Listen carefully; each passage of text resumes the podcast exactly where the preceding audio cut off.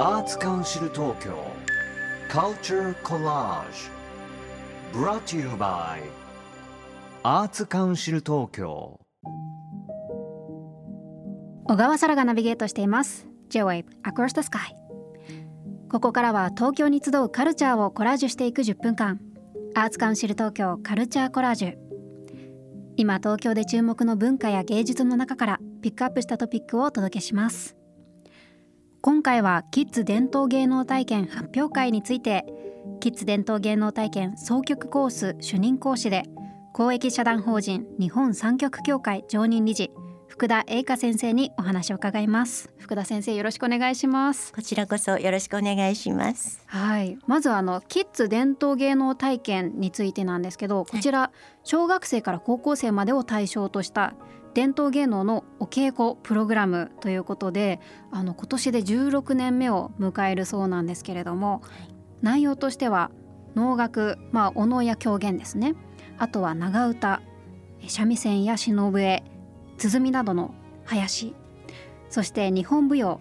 そして3曲こちらがお琴や尺八。こちらの4つのジャンルがある中で福田さんは3曲総曲生田流の主任講師を務めていらっしゃると聞きました。はい。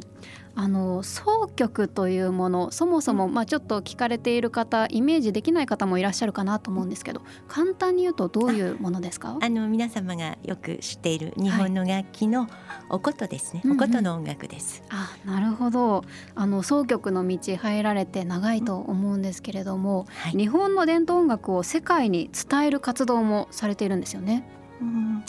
あの1999年のドイツ公演が確か初めてだったんですけれど、うんうん主に国際交流基金主催公演とか、まあ、あの海外公演リサイタルワークショップなどをして2008年には文化庁の文化交流士というものに指名されて1ヶ月間単身で実はあの東南アジア3カ国に渡りました。えーすごい一人で渡られたんですね。演奏とか講演とか大学や施設でのレクチャーとかワークショップとか連日重ねて日本の音楽の伝統の素晴らしさを伝えたいっていう思いで、えー一生懸命普及活活動と国際交流に努めたんですけれど、うんうん。ふとある時にはい、あれ？この活動ってあのもしかしたら日本国内でやりたいかもってえー。ちょっと思ってしまったんですよね。うんうん。海外でもすごくあの高い評価をいただいたり喜んでいただいたりしたんですけど、あこの笑顔をこの感覚を日本の国内で味わいたいというかちょっとそんな思いになってしまってでもっと自国の伝統の素晴らしさを理解してほしいという気持ちでキッズの伝統芸能体験の指導も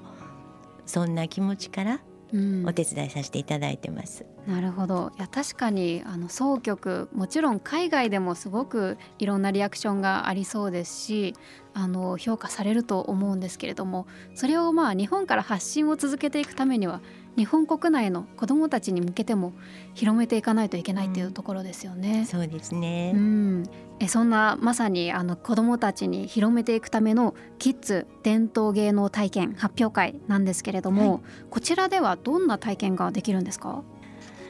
コンセプトは本物を体験。日本的な感性の情勢伝統芸能の価値の発見ちょっと堅苦しく聞こえるんですけれど要は子どもたちはプロによる指導のもとに数ヶ月にわたって一つの芸能のお稽古を重ねて3月の発表会を目指します。すごいですね数ヶ月にわたってって結構たっぷりありますよね。そのみっちりとしたお稽古という形を通してですね、うんうん日本人が古くから大切にしてきた心や感性、うん忍耐力礼儀作法などいろいろな文化環境を学ぶことができると思います。うんいや本当にあのホームページ見ていても子どもたちの発表会のキリッとした表情がすごく見印象的ね。はい、だったんですけれどもあの実際にお子さんたち教えられていてその変化を感じたりしたこともありましたか？あどんどん変わってきますよ。うん、最初はもう本当もじもじしていたり、うん甘えててそのもうコロコロ転がっちゃうような子もいたりしてましたけれど、うん。だんだんだんだんいろいろ理解してう、ん。うん、体に覚えていって、うん。一生懸命やろうっていう気持ちが芽生えて、ううんん真剣になってきますね。あの大人大人でも伝統芸能ちょっとハードル高そうだなって思ってしまうんですけれども、子どもたちできるようになっていくものなんですか？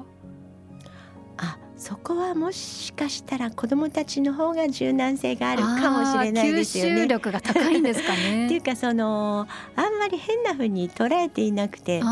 例えばピアノを初めてポンってうん、叩くのもお琴をポンってちょっと弾くのも同じ感覚えーなのではないかなと。うんうんうん、もう目の前にある楽器をまず楽しむっていうところから入りやすいんですかね。そうですよね。はい、ではまだまだ魅力的なあの伝統芸能体験なんですけれどもキッズ伝統芸能体験でのお稽古の成果を披露する発表会が3月にあるというところことでこちら見どころはどんなところですか？はい、えー約300人のまあ小学生中学生高校生たちが伝統の息づく大舞台に立ってうん。しかも、えー本格的な舞台演出での発表会を、えー繰り広げます。へ数ヶ月にわたる厳しい、うん、ちょっと厳しいー お稽古の成果を、えー大勢のお客様の前で披露してそして子どもたちの発表会の後には発表の後にはうん。うん講師を務める私たちプロの実演もご覧になれまあす。そうなんですね、それは貴重な機会だなと思うんですけれどもあの会場もじゃあ本当にもう舞台でちゃんと演出があってっていうことですよね。はい、すごい。子どもたちにとっては本当に世界が変わるような一日になるんじゃないですか？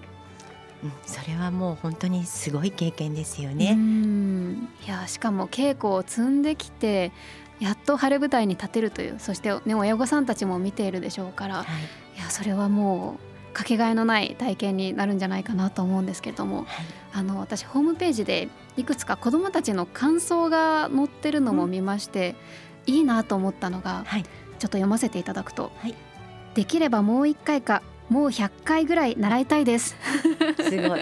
もう1回かもう100回って。まあ本当に楽しかったんだなって、うん。もちろんあの稽古辛い時とか続けるのね難しい時もあったと思うんですけど、うん。あ最後にこんな風に思えるんだなってうん。思いましたしあともう一つ「先生言えなかったけど大好きです」っていう 可愛らしい感想が。ありましていや本当にあの稽古を重ねる中で先生方とも濃い時間をね過ごされるんだろうなっていうふうに思います。ありがとうございます。はい、まあ、そんなキッズ伝統芸能体験なんですけれどもどんなことを子どもたちに伝えていきたいと思っていますか？あそれはまずはあの一生懸命本気で一つのことに向き合うという心を養ってほしいと思っています。お稽古の中では子どもたちはそれぞれに発見がたくさんあるはずです。あそれからここ数年は特にコロナ禍もあったためか大きな声を出すこととか感情表現に少し臆病になっている子どもたちにうんもう元気になってほしいし真剣に表現をするということの大切さやあの楽しさも覚えてほしいと思っています。うん。あのそもそもその芸能というものは人の心の機微を声にしたりうん。音にしたり動きにしたりして他者に伝えるものでしょ、あの修練された芸は人の心を動かすと思いますし勇気や喜びを与えて人生を豊かにしてくれるものだから、まあ、簡単な道ではないけれど、うん。その